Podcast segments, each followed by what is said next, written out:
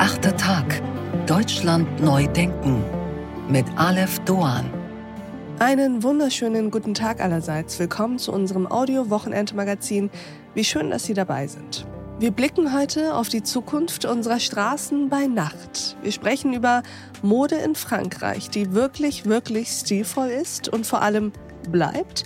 Und wir empfehlen Ihnen den Kinosommer.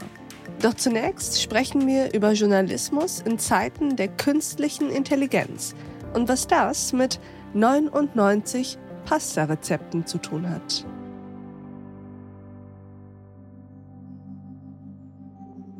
Das Nervige an Binsen ist ja, dass sie in kürzester Zeit ausgesprochen sind und eine derartige Minimalaussage beinhalten, dass es nahezu unmöglich ist, ihnen zu widersprechen. Zum Beispiel. Künstliche Intelligenz wird jede Dimension des menschlichen Lebens unwiderruflich verändern. Und weiter. Damit eröffnet diese nächste Phase der Transformation unserer Branche Redaktionen wie Verlagsgeschäft ein breites Spektrum journalistischer und unternehmerischer Perspektiven und Chancen, aber sie stellt den Journalismus auch vor ethische und ökonomische Herausforderungen. Das sind Zeilen aus der gemeinsamen Erklärung des Medienverbands der freien Presse zum Thema künstliche Intelligenz.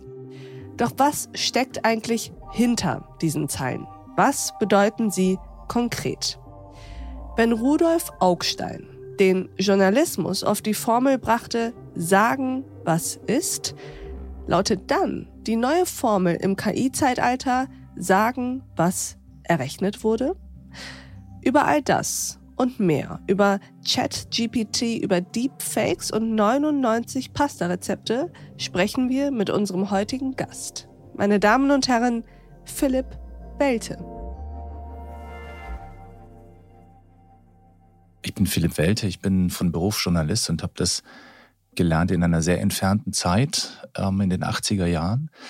Und bin heute seit jetzt 30 Jahren bei Borda. Das heißt, ich habe an der Seite von unserem Verleger Huber Borda drei Jahrzehnte digitale Transformation erlebt und bin heute auch hier als Vorstandsvorsitzender des Medienverbands der freien Presse. Das ist die Interessenvertretung von über 350 Verlagen, die für über 7000 journalistische, publizistische Medienkanäle in Deutschland steht. Der Wahnsinn. Ich freue mich sehr, dass Sie heute hier sind, Herr Welte. Ich bin sehr froh, danke. Und wir sprechen heute nicht so sehr über die vergangenen drei Jahrzehnte der Veränderungen im Journalismus, sondern die, die gerade jetzt in diesem Moment vor unserer Haustüre stehen, bei Ihnen, bei mir, bei vielen anderen Kolleginnen und Kollegen. Und wir sprechen vor allem über KI und ihren Einfluss auf Journalismus. Bevor wir jetzt in die ethischen und ökonomischen Herausforderungen kommen, die Chancen und Risiken des Einsatzes etc., da einmal eintauchen, würde ich mich freuen, wenn Sie unseren Hörerinnen und Hörern einmal erläutern, was es eigentlich mit den 99 Pasta-Rezepten auf sich hat.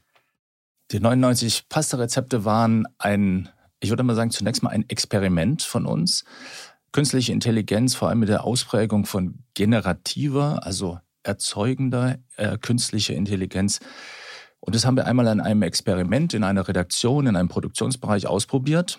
Und der und die dafür Verantwortlichen fanden das Heft so toll, dass es dann ähm, als Teil dieses Experiments gleich im Markt ausgeliefert wurde. Das wiederum hat natürlich zu erheblichen Diskussionen geführt, intern, extern, und ähm, war sicher, als Heft ist, war interessant, aber man hätte es einfach nicht auf den Markt bringen sollen, so in der Form, in der es passiert ist. Genau, also es war ja so, dass es war ja erstmals ein komplettes Heft mit KI-Inhalten gestaltet und es wurde nicht kenntlich gemacht. Es war Lisa Kochen und Backen zum Thema 99 Pasta-Rezepte. Mm, und ich muss ehrlicherweise sagen, also die Kritik war ja immens, die dann der Boder Verlag hat sich anhören müssen. Und ich muss ehrlicherweise sagen, ich hielt das zuerst für ein ziemlich mutiges und irgendwie auch interessantes Statement. Also es hätte sich auch irgendwie um eine Jan Böhmermann-Aktion handeln können. Denn wenn man dann im Nachgang erklärt hätte, vielleicht auf der letzten Seite dieses Hefts, so eine Art Disclaimer und das kommentiert hätte, nach dem Motto, wir wollen Ihnen mit dieser Ausgabe, die Sie gerade gelesen haben, zeigen, welche Schlagkraft, welche Qualität diese neuen Programme künstlicher Intelligenz in sich tragen können. Und wir laden Sie ein, mit uns in den Diskurs zu gehen, denn wahrscheinlich haben Sie gar nicht gemerkt, dass hier KI war. Dann wäre es, finde ich, eine super, ein super Diskussionsbeitrag auch für dieses Thema gewesen. Aber es wurde nicht kenntlich gemacht und die Leserinnen und Leser haben sich so ein bisschen veräppelt gefühlt. Wir haben diesen Diskurs nachgeschoben, ähm, was auch sehr wichtig war. Wir haben natürlich ähm, dann daraufhin. Aber es wurde erstmal darüber berichtet, dass genau, dieses das Heft auf den Markt kam und es wusste keiner, bis dann es Berichte darüber gab. Genau, so war das. das KI war erstellt war. Ein aus großer Begeisterung für diese Möglichkeiten der KI erstelltes Heft, das dann tatsächlich in den Markt gegangen ist. Und dann kriegst du die Zahnpasta nicht mehr in die Tube, weil das Heft ist im Markt. Und was wir dann gemacht haben, ist, dass wir es eben tatsächlich marktforscherisch begleitet haben, also danach, und unsere Zielgruppe gefragt haben, was sie denn darüber denken. Und das ist schon interessant. Ich glaube, der, der, der wichtigste Punkt für uns ist, auf der einen Seite ist KI ein hocheffizientes Werkzeug in der Hand von verantwortungsvollen Journalistinnen und Journalisten und kann unsere Arbeit schneller, effizienter, auch besser machen. Man muss nur aufpassen, das wichtigste Gut, das wir haben, ist das Vertrauen bei den Menschen. Das Vertrauen der Menschen in unsere journalistische, verlegerische Qualität. Und damit darf man nicht spielen, damit darf man nicht jeopardisen oder experimentieren. Und das wurde ja so ein bisschen angeknackst dadurch, dass man das nicht transparent gemacht hat, oder? So ist es, genau. Mhm. Aber das ist einfach so, wenn neue Technologien kommen, versucht man Dinge und äh, Technologie ist für, für uns Journalistinnen und Journalisten faszinierend, für uns Verlagsleute. Wie gesagt, im dritten, mindestens dritten Jahrzehnt der digitalen Transformation haben wir viel erlebt. Und ich finde, solche Dinge falsch zu machen und dann zu sagen, das hätten wir nicht tun sollen, ist auf jeden Fall ein wichtiger Lerngewinn und ein Lerneffekt, den das auf jeden Fall mit sich gebracht hat. Und zwar nicht nur für uns, sondern ich glaube für die ganze Branche. Und an dieser Stelle blenden wir uns aus. Diese Folge in voller Länge finden Sie auf thepioneer.de und in unserer Pioneer App.